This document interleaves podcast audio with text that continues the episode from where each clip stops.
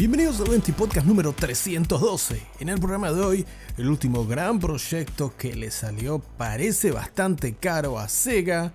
uno de los lanzamientos más importantes del año que por fin se estrena en Steam y también Red Dead como nunca antes lo viste. Acompáñame un ratito en tu ración diaria de noticias sobre el mundo de los videojuegos en la medida justa. Esto es 20 Podcast.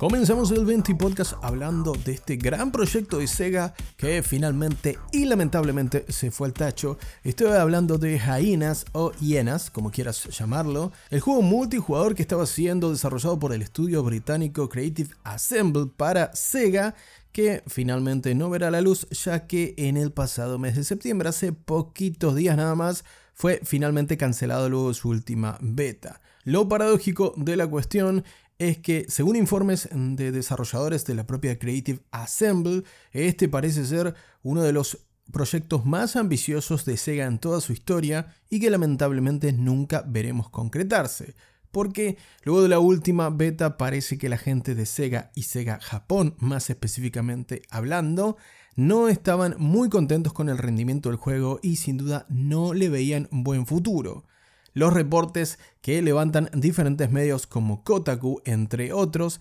destacan que la gente dentro del proyecto menciona una completa falta de dirección y claridad hacia dónde querían ir con Jainas y por supuesto esto comprometió el éxito de la empresa. Por otra parte, estos reportes que por supuesto se mantienen anónimos, Destacan también que este es el proyecto más caro para Sega en cuanto a inversión y personal de toda su historia. Una historia que data de algunos récords, como por ejemplo el costoso Shenmue, que en su momento valió más de 70 millones de dólares, un auténtico dineral ahora, y sobre todo cuando Shenmue salió hace más de 20 años. La cita a la aventura de Yu Suzuki, estrenada en 1999 en la ya difunta Dreamcast, viene precisamente por eso, porque Jainas podemos estipular que superaba ampliamente este presupuesto de 70 millones de dolarucos y la gente de Sega no le vio futuro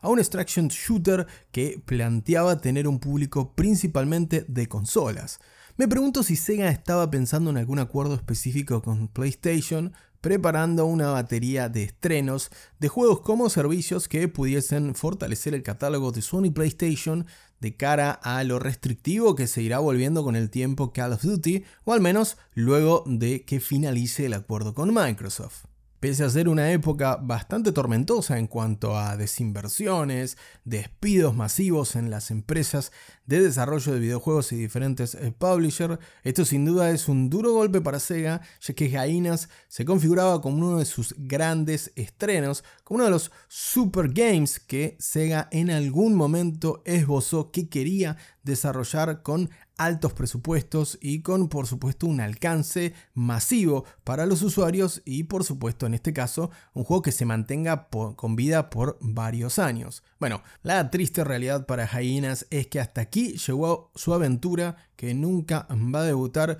el proyecto titánico de Sega que dicho por los propios reportes anónimos internos del estudio tomaba como inspiración a Destiny o a PUBG. Parece que Jainas voló demasiado cerca del sol y los directivos de Sega allá en el país del sol naciente le cortaron las alas.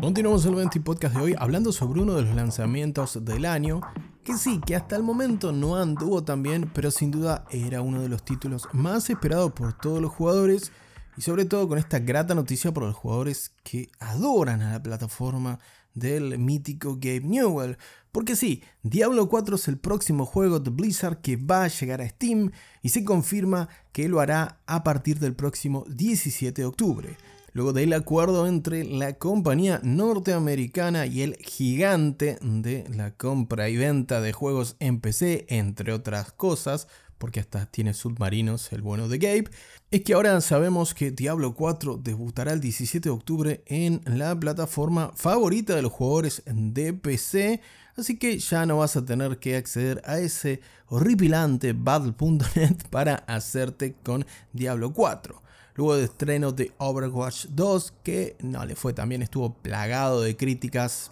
puntualmente por su contenido pago y por la falta de algo de su contenido que fue prometido y después recularon. Pero bueno, la realidad es que Overwatch 2 no le fue para nada bien en las críticas de los usuarios de Steam, pero esperemos que Diablo pueda levantar un poquitito las cosas para Blizzard en la plataforma de New World. Además, Diablo 4 llega a Steam en las vísperas del lanzamiento de su segunda temporada, la que será la última de este año, la llamada temporada de la sangre, con la que se esperan mejoras para el juego y por supuesto revitalizar la franquicia, luego de una versión y una actualización, mejor dicho, posterior al lanzamiento que dejó bastante descontentos a los fans e incluso hizo que Diablo 4 pierda muchos jugadores. Aún así, Blizzard, como ya te contamos previamente en el 20 Podcast, promete muchas actualizaciones, varias temporadas y por lo menos una gran actualización con contenido nuevo de historia para Diablo 4 por año de ahora en más. Así que veremos cómo transita sus días este Diablo cuando lo liberen en la mencionada plataforma. Recordá que aún así, a pesar de comprarlo en Steam, necesitas contar con una cuenta de battle.net o battle.net, que es lo mismo, para poder jugar a Diablo y además poder compartir partida con los usuarios de otras plataformas.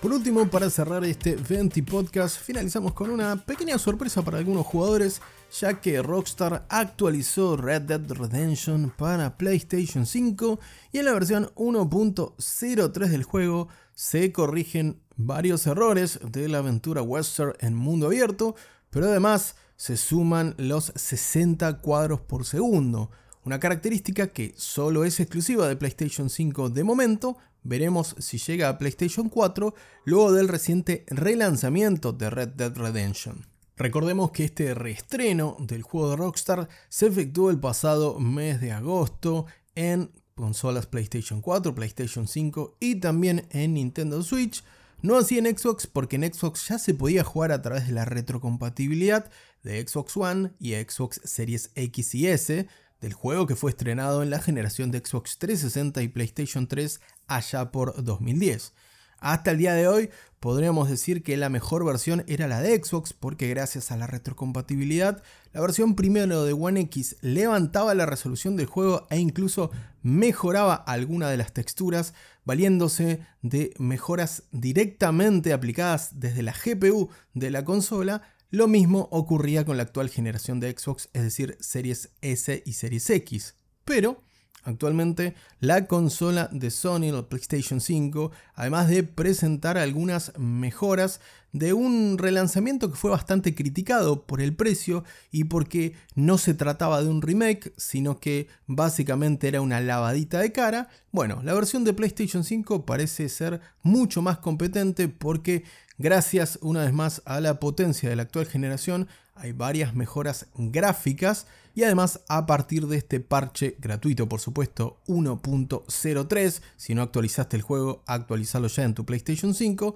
vas a poder disfrutar de Red Dead Redemption en una condición inédita, que es con 60 cuadros por segundo. Para algunos esto puede ser totalmente trivial, para mí defensor acérrimo de los 60 cuadros por segundo o más, si es posible, me parece la mejor manera de jugar Red Dead Redemption, tanto así que me dan ganas de pegarme una vueltita por la épica aventura de John Marston.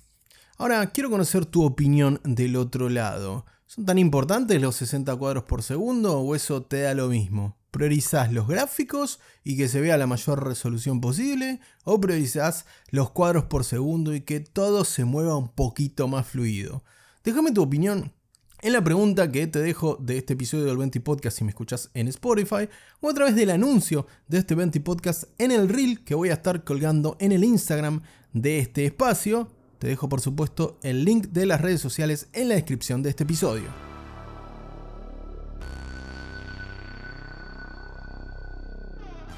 Hasta acá con un nuevo 20 podcast, te agradezco como siempre la compañía del otro lado, No te olvides de seguir al 20 Podcast en Instagram y en TikTok. Te dejo los links en la descripción, como decía hace un momento atrás nomás.